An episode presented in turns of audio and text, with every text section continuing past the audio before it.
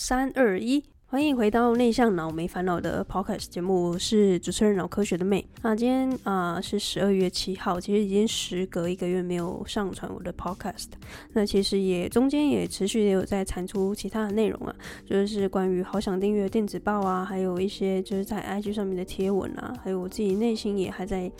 琢磨一下，我这个下半年，呃的的尾声，然后接轨二零二三年这之后，可能之后要到英国的创作到底要怎么布局，所以其实也自己也在调整一下这状态啊，所以呃一个月没有跟大家见面了，呃希望今天这期节目呢，其实有点像是呃汇集有这呃创作的一年多来的集大成，呃也顺便的呢，就是借由这个机会。被访问的机会，然后也回馈给现在正在收听这个频道的所有的观众和所有的听众。好，那在正式节目开始之前呢，我就是先聊一下，就是为什么我会跟这个政治大学劳工所的研究生有一个这个访谈的机会，就是他访问我这样子。那因为我上礼拜其实我到高雄去参加了一个创作者的聚会，那这聚会呢，其实里面就是人才济济嘛，就也是很多的这个部落客啊，然后或者是相关的创作者在里面，在交流的过程呢，其实有一个游戏的环节，就是交换这个书籍的二手书籍的这个环节，我遇上了自媒体工会的呃会长。君君，那如果你不知道什么是自媒体工会的话呢，其实简单来说就是说里面都是一些自媒体的创作者嘛。那工会就是提供一些劳健保，然后还有相关的一些福利还有保障。那就非常幸运遇到这个会长了。那这个会长就跟我说，他们啊、最近有一个劳工所的学生正在找 podcast 的创作者，但是因为不知道为什么 podcaster 很少加入工会，所以刚好遇上我，所以希望呢我可以跟这个学生一起。呃，联系来完成他研究所论文的一部分。那对我来说，我觉得其实蛮开心的，因为因为我之前有读过研究所嘛，所以其实我知道在收集这些数据啊，所以数据啊、受试者啊，或是找这个愿意来实验的人，其实都不容易，因为大家时间都很难抢，然后加上各种的原因等等之类的又不配合什么的。那我其实当下就义不容辞就答应啊，觉得就是说。也就是举手之劳这样子，那我刚好也可以呃稍微整理一下这一年多来自媒体创作的一些经验，然后给回馈。那我觉得这也是非常何乐不为的一个举动啊。所以今天这期节目呢，就是直接开诚布公的跟大家分享一下，刚刚我在受访这个劳工所学生的问题，这六道问题里面呢，我都是怎么回应的。所以也给一些新手啊，或者是你现在也想创作的人，然后一些方向。那等一下，这六道问题的进行方式就是我会自问自答，就是因为我当下没有录音嘛，所以其实现在我就是等于是把问题给复诵一次，然后我会再呃顺势回答这个问题的答案这样子。那最后呢，我会跟你分享在跟这个硕士生访谈的过程中呢，他给我的一些的 feedback。还有我自己在跟他访谈完之后，我自己理出的一些心得。所以如果你有兴趣的话呢，请务必听到这个节目的最后。好，那第一题题目啊，就问我说：“请问主要进行内容创作的自媒体是什么呢？从事自媒体的工作年资为多少？从兼职到全职的经营。然后请我分享一下工作的内容。”哇，这一个题目一个大题就分三个小题。好，那其实我现在目前主要经营自媒体的平台，其实就是 Instagram、Podcast 跟部落格。然后工作年资，其实我。呃，我一直搞不清楚那个时间轴要怎么去计算了，因为如果我是以自媒体创作的身份的话，其实我是从去年的二零二一年的四月开始到现在，就是二零二二年的十二月，大概就是一年八个月。如果你想要知道那么 detail 的话，我就是直接分享给你啦，就是我从离职到现在已经四年的时间，然后从全职经营的呃自媒体的身份的话呢，大概就是一年八个月。那我现在工作的内容就是主要是 podcast 嘛，所以就是会产音频。然后前阵子我推出了这个订阅的服务，所以是也会写这个电子报。然后我本身也有一些接案的工作，所以我工作的内容其实算蛮杂的，就是有音频，还有视觉的东西，然后还有一些呃接案的文字啊，还有我自己的呃的创作的一些文字。好，那第二题，请问当时成为自媒体创作者的参与动机是什么？如何选择适合的自媒体平台？有曾经或现在正与经纪公司签约合作的经验吗？好，那第二题也是分三个小题。第一个小题是成为自媒体创作者的参与动机。好，那这个动机其实我觉得可以从最刚开始我离职呢，二零一八年十二月的那个阶段一直说说起哦。那时候其实我就是有点想要做自媒体的，但是因为我完全不是这个领域的的人，我之前就是三类组啊，完全就是连边都插不到的那种状况下，所以其实我内心一直很想要经营自媒体，但是我完全不知道从何做起。然后加上那时候我还是非常的胆小怯懦，所以我并不觉得我做得到。所以二零一八年年底，其实我只是先离职。所以这个参与的这个种子，这个动机啊，就一直埋在我心里，然后就是慢慢的这个酝酿中。那就是直到我创业，然后遇上上一个这个创业的伙伴，那真的是他们其实真的是教会我勇气。对于一个外行人刚出入到行销，然后创业家思维啊，我是在那个时期很快速的进步。然后呢，呃，那时候我才发现到，哎，其实。好像自己慢慢的有一些勇气了，所以呢，那个在离职之后啊，那个种下的种子就是透过这个创业的时期灌灌溉了蛮多的这个养分，让我更加深知道这个我想要成为一个自媒体的，或者是身为一个创作者的一个心愿，其实已经不是遥不可及了。所以在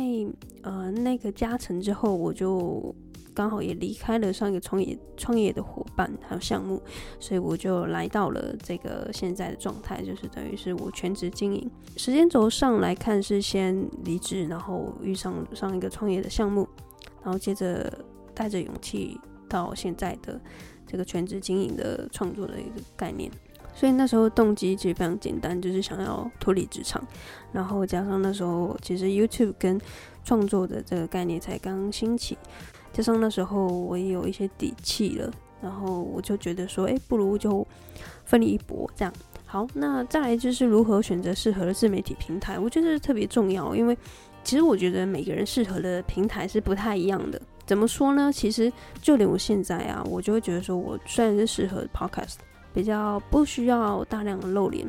但是啊，我会呃还是非常强烈建议你要去。把平台的优劣势给列出来，然后再去加以决定。因为，呃，像 Podcast 它是相对比较封闭型的这种创作平台。怎么说呢？其实就是因为它没有那个演算法的的眷顾嘛，所以其实它不像 YouTube 一样是被人家给广为呃搜寻到的。所以这个搜寻的能见度上面，其实 Podcast 是略逊一筹的，就是比 YouTube 还要来的逊逊色一点。所以，就算你适合这个平台，但它没有办法被人家给看见或听见的时候呢，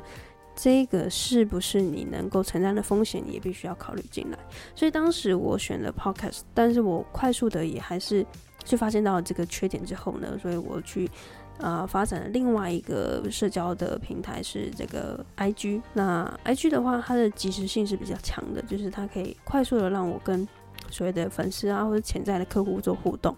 那前期如果你是新手的话，我会建议你先从所谓的部落格开始，因为它其实兼顾了蛮多的优势的。其实就是像我发现大部分内向者都蛮擅长文字的，那部落格它其实就可以就是不用露脸嘛，然后加上又有演算法的眷顾，其实它的变现能力也算蛮 OK 的。所以如果一开始采取这个部落格的这个。呃，平台我觉得算是中规中矩，然后也可以有变现的机会。好，那第三个问题是有没有在跟这个经纪公司签约合作？啊，我的答案是没有，我就是目前都还是自己做。好，第三题，请问经营自媒体之后，商业模式主要有广告吗？业配吗？产品吗？服务吗？那在每个月收入比例是为何？如何建立相对稳定足够的收益？好，那第三题是相对比较深入一点的问题哦，我相信应该也是蛮多人很好奇的啦，因为刚才讲的那些其实都很多人都有分享过了。啊，第三题其实是每一个创作者都不太一样的。我觉得创作者他好玩的地方啊，他其实跟创业或者开公司一样，其实他的收入来源都不会是只有单一的一个管道，就是例如说，我们如果当上班族的话，我们就是一定是只有单一的收入管道，就是老板发薪水给我们嘛。那今天呢，如果你是创作者，你可以接两个广告，然后十个业配，发展五个产品，然后推出一个服务，或者是你只要把集中火力，然后发展在这个产品上面，发展十个产品，诶，也 OK，就是。嗯，每个人的那个优势还有你顺流的方式不一样嘛，所以我今天就在第三题，我跟大家分享一下我现在目前比较啊、主力的一些商业模式。那目前呢，其实 Podcast 它有呃所谓的广告跟业配嘛，就是如果前期你有在收听这个节目的话，就会听到我前面都会有一个音错就是有人赞助这个频道，然后支持我，好，这是接广告业配部分。那产品跟服务呢，其实就是好想订阅啊，还有呃，之前有些线上的课程推出来，那这是属于我的产品跟服务。每个月收入，其实我老实说，透过 Podcast 的频道赚的钱其实不多。那当然就是你要说的话，它当然就是有点像这加菜金啊，但是它没有办法透过 Podcast 的平台本身来获利。其实这是很简单的道理，其实 YouTube 也是，虽然 YouTube 它有创作者的分润，但是它其实如果你的这个粉丝数不够多的话，其实你没有到个十万二十万，其实你一个月只是几千块，你透过什么平台都没有办法透过那个平台本身帮你获利，而是你有办法找到其他的相对应的方式来去支撑你的这个创作。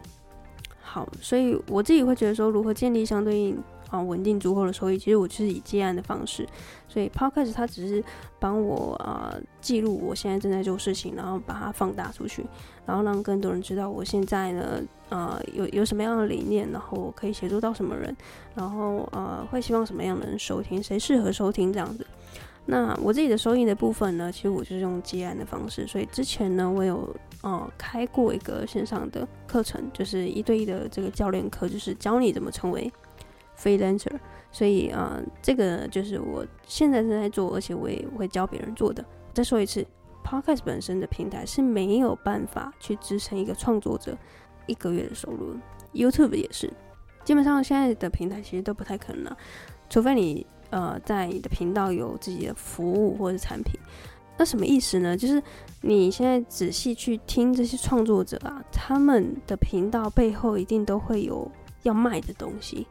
例如，呃，蛮多这个 Podcast 创作者都卖什么？就是线上课程。所以，如果你有听我之前的一些呃单集的节目，我就会跟你说到，你不能只是当一个 Podcaster，你不能只是当一个 YouTuber 或是部落格，因为没有办法去支撑你的这个梦想跟理想的兼顾。所以，你一定要一个产品跟服务。那我自己认为，呃，比较好的这个服务跟产品，对我来说啦，我比较喜欢的是线上课程。但是如果你呃本身有在经营一些呃电商啊，或者是一些衣服类的，或者食品类的，那也会是你的产品或服务。只是每个人喜欢的形态不一样。对我来说，我就是不喜欢包货出货，我真的是真的就是不喜欢，因为很累。然后有人要退货，也要换货，然后你要一直跑 seven，那个我就是不喜欢嘛。那我自己知道说这个我天性就是喜欢什么不喜欢什么之后呢，我就会大力的推广哦线上课程。为什么我会喜欢？就是因为它不用包括出货，而且也不太会有退货的问题。然后加上它的利润是比较高的，因为它不用包货出货嘛，所以它也不用什么运费的成本啊，然后它也不用包装的成本啊。所以它相对应的这个利润呢、啊，就是空间会是比较大的。所以纵观起来，我是比较推荐这个你的 Podcast 一定要有一个附加的服务啊，线上课程是其中之一。那你如果本身有自带一些商品的话呢，也当然也是很棒的。再来就是广告业配的收入。好，那第四点呢、请问成为自媒体创作者之后呢，与过往工作经历相比，最主要的转变是什么？啊，有哪些优点和缺点？还有家人、朋友、同事的看法和想法。第一个小题就是，呃，也分外在跟内在的。我先说内在的，就是比较偏灵性方面。我觉得对于自己想要的事物变得很清楚，然后简单来说就是对于自己的热忱会更更有把握，然后也会更勇敢的大声说出来自己想要的东西，然后也会对于自己未来的人生的这个地图啊，会是更明朗的。那怎么说呢？其实，呃，我在读研究所还有读大学的时候，我都是读三类组的科系。那呃，我不晓得有多少人在听我呃这个节目的观众或者听众啊，你是读三类的科系，呃，你你可能会比较有共鸣啊。简单来说，就是我觉得读三类组的科系的人呢、不一定都是对于这个科系有兴趣。那为什么会选择呢？只是因为我们未来的这个道路，可能进到医院工作啊，或者是去考公职啊，或者是等等的相关的福利啊、头衔啊，别人看你这眼光啊，综合的分数加起来是比较好的。那我不知道有没有说中你的内心的想法。那如果有的话，你也可以此刻的去想一下，你这些东西到底是你想要的呢，还是别人期待你的？这个的话呢，其实，在研究所的时候，我其实一直逃避到研究所，我才想要去正视，因为你就必须要去面临职场这个选择的时候，我才发现我真的是无法去欺骗我自己去做一个我不喜欢的工作。那所以，呃，现在等于是我自废武功了嘛。过去的一些修炼不能完全说都付诸于流水，只能说没有办法实质的帮助到我的职场。所以在那时候，其实我也很慌，我对于我自己的热忱一直以来都很不清楚。所以我其实以前都很羡慕，有够羡慕，就是啊、你小时候就已经有一个技能。有些人小时候就很喜欢画画，有些人小时候很喜欢音乐。那当然他们有他们的辛苦的地方了，但是对于我来说，我那时候只知道。念书，然后考好成绩，考好大学，然后毕业，然后找个稳定的工作。除此之外，我完全没有什么什么所谓的热忱，我没有什么所谓的兴趣，我没有所谓的一技之长。在那个当下，我真的是很慌的，因为等于是我完全就是没有想要再走我大学读的科系的这个道路了。再加上呢，我就是没有其他的兴趣、爱好啊。我那时候在原地打转了好一阵子，好几年之后了。我才慢慢的去闯出我现在的一番成绩跟作为，所以我自己是自认很有自信来跟你们分享这个题目的答案。所以我觉得最主要最大的转变，心灵上的，我自己觉得，呃，也非常感恩。我在这个时候，我终于找到我自己的热忱。我为什么成立这个频道？其实某部分是因为我非常的清楚，如果你现在找不到热忱的人，是非常。焦虑的那种心情，因为我以前就是这样经历过的，所以希望这个频道多少可以帮助到一些人，哪怕是一个人，我觉得都会是对对我来说是一个很好的回馈。好，那这是心灵上的转变，对我来说是非常意义重大的，因为唯有心里的一些信念产生呃改变之后，你的行为才有办法改变，不然呢，你只是改变你的行为了之后呢，过不了多久，其实它都会故态复萌的。所以再来的话，对我来说的转变，物理上的转变，比较是外在的这种转变，呃，就是我的工作不再受时间跟地点的限制。这个我其实摆在比较后面讲。那为什么我觉得我不应该先把这些东西给亮出来，让大家觉得说这个很好？因为这很容易去吸引到一些呃，可能你现在的心态已经不是那么的正确的人身上。怎么说呢？就是因为当时我大学的时候，研究所毕业的时候啊，我觉得是也是很彷徨嘛。那我那时候也是特别的会被一些文字或是图片给吸引，或是影片。呃，看到人家这个自由工作者哦，数位游牧啊，或者是边学边工作这样的形态，真的是棒啊！我也很想要成为这样的人。然后呢，他卖什么东西，我就想去买，不管多贵哦，不管呃这个人是谁，我就是想要去呃成为这样的一个人。所以很容易就误入歧途。后来自己走过来之后，我也不太会想要去把这东西太快的亮出来。即便我知道这些都是优点，但是呢，我更多的是想要矫正这个视听啊，就是有优点，但是随之而来的就会是缺点。那缺点是什么呢？缺点是这个前期是非常不稳定的。其实我在频道比较少分享到所谓的比较低潮的这些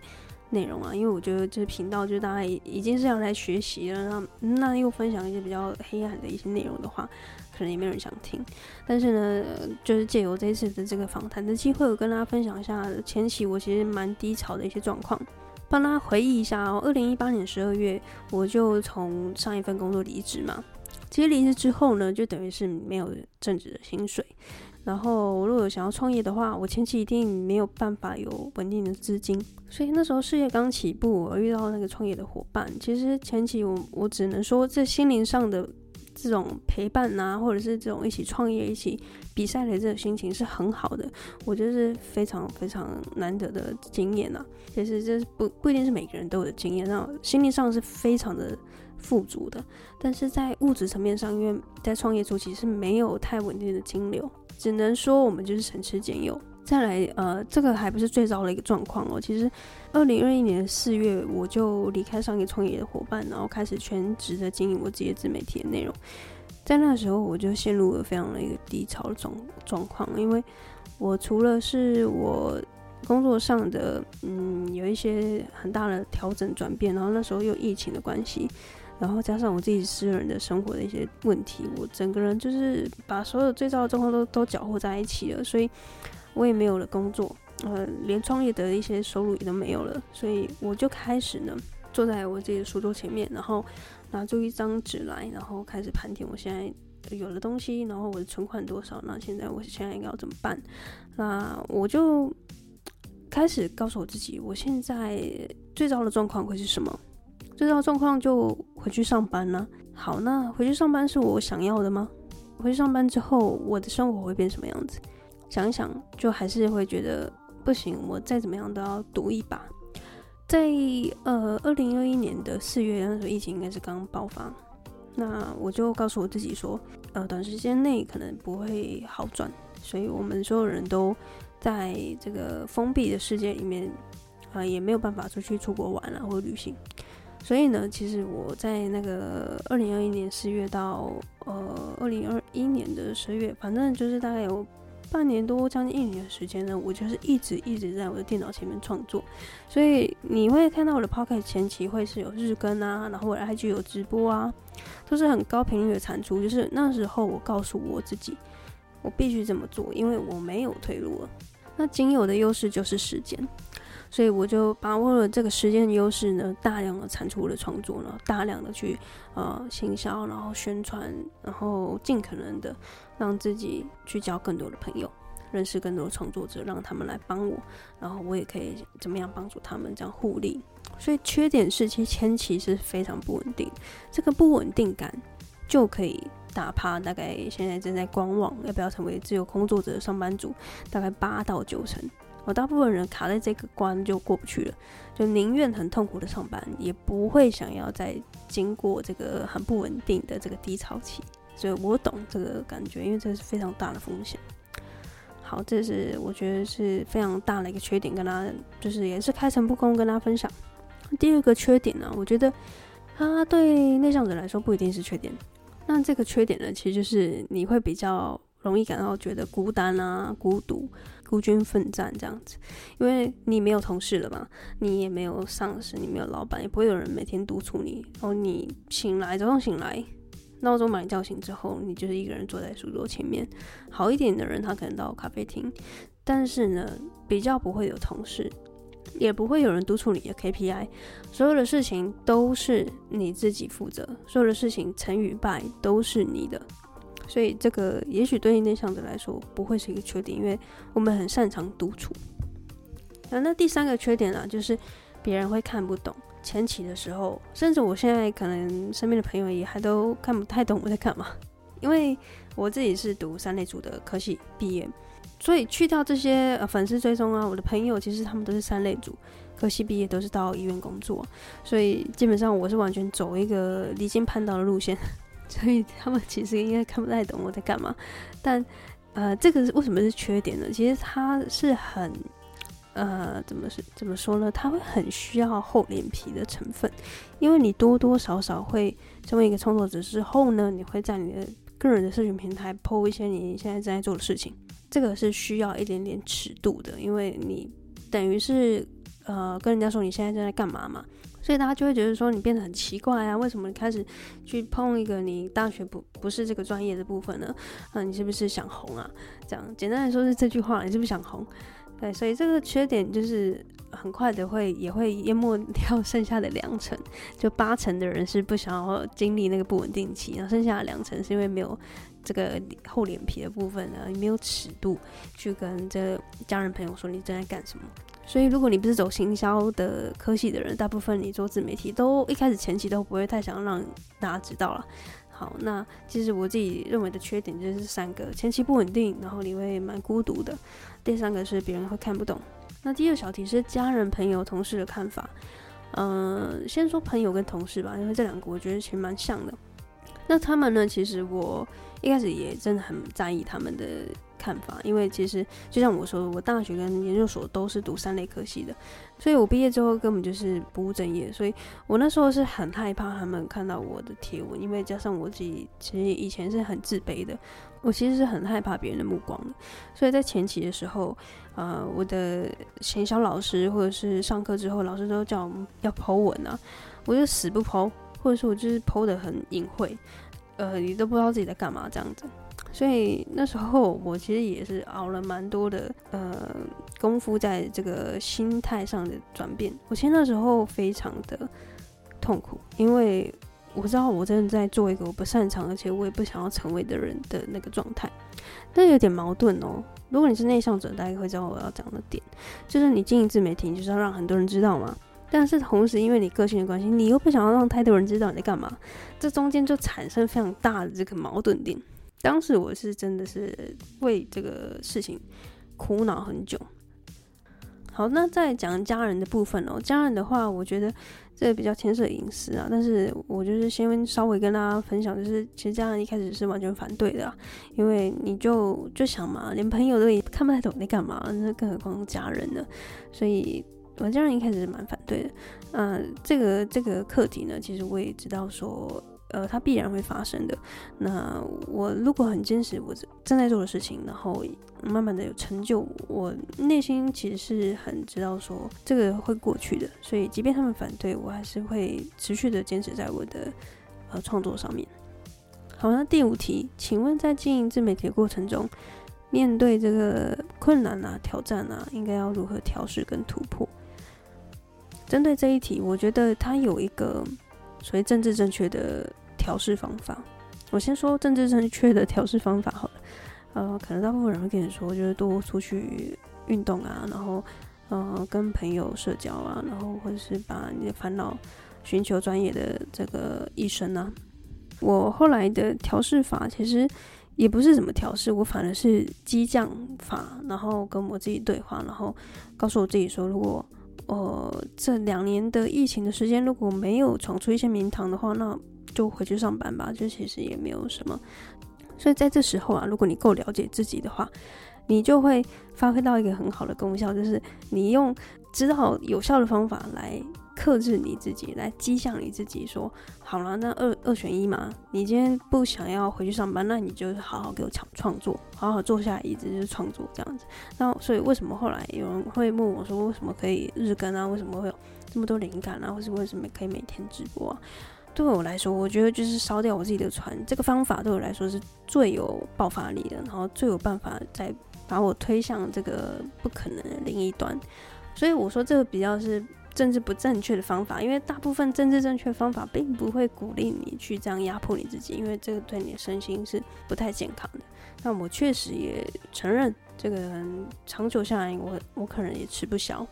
但是好在我在这个半年到一年时间就开始有好转嘛，那加上因为我之前有创业的一些经验，我开始知道说。这个自媒体创作是怎么回事啊？我要怎么在短时间内达到这个至少不要呃生活那么辛苦？所以我就开始去各种的尝试。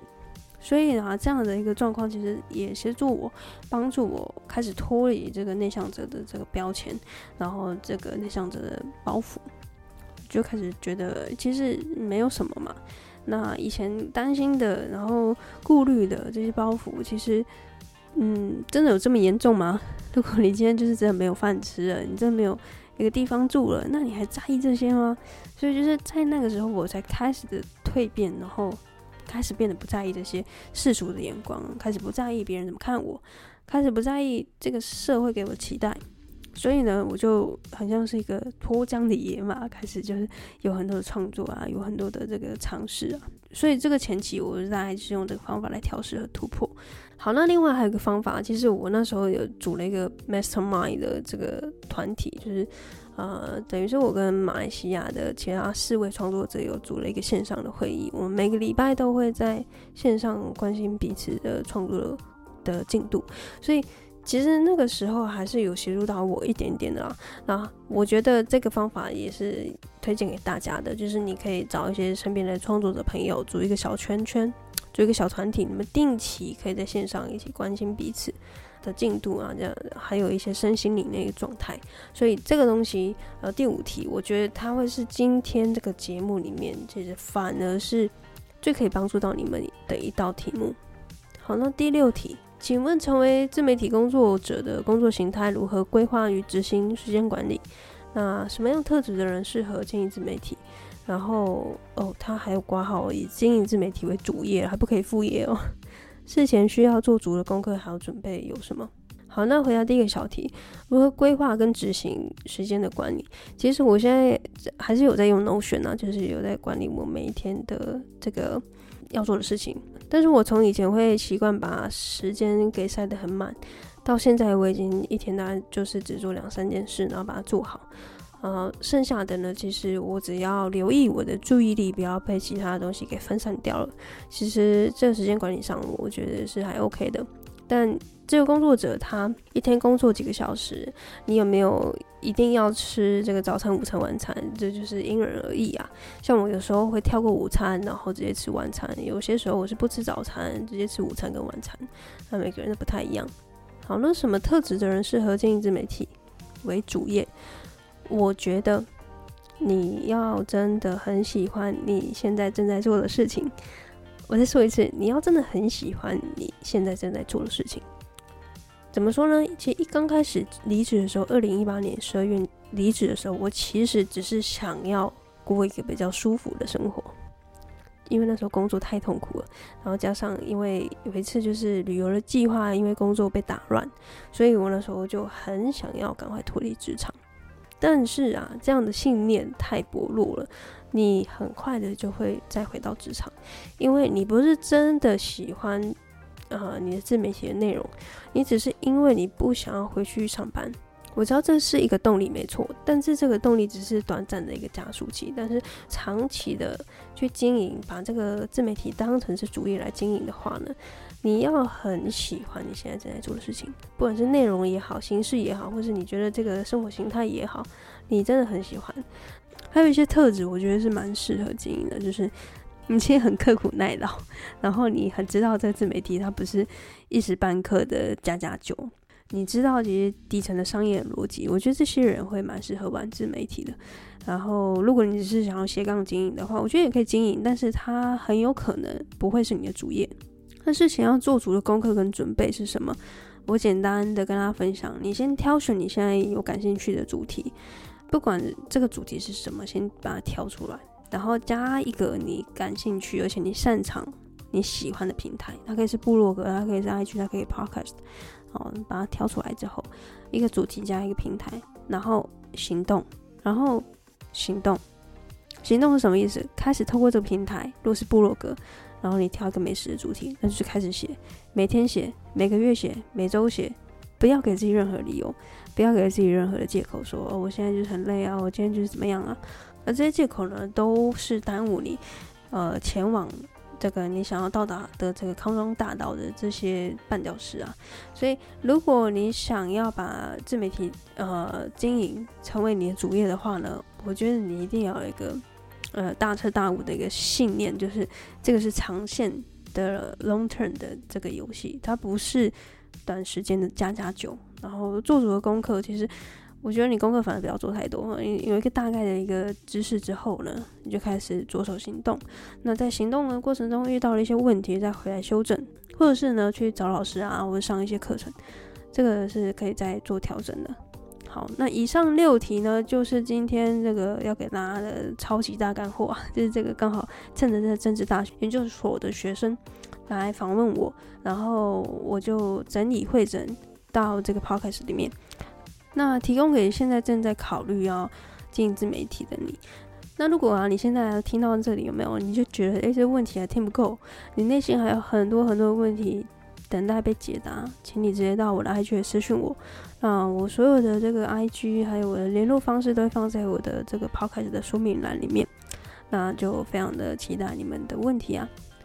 如果你对我的这些内容感兴趣的话，想要了解更多，欢迎直接用付费的方式来订阅这个好想订阅服务。然后在这个好想订阅里面呢，我会更深入的跟你探讨说你现在在面临的问题，还有创作过程中会遭遇到的一些状况。那我会用文字或是音频的方式来跟你做解说。所以如果你有感兴趣的好想订阅服务的话呢，请你直接到这个 Podcast 的说明栏面的连结去直接订阅。那每个月呢，就会收到呢八到九封我亲自寄给你的这个 email 信件。好，那我们的这期节目就到这边，呃，喜欢的话就记得把它分享给你身边的朋友。OK，那我们就下一集见喽！我是脑科学的妹，拜拜。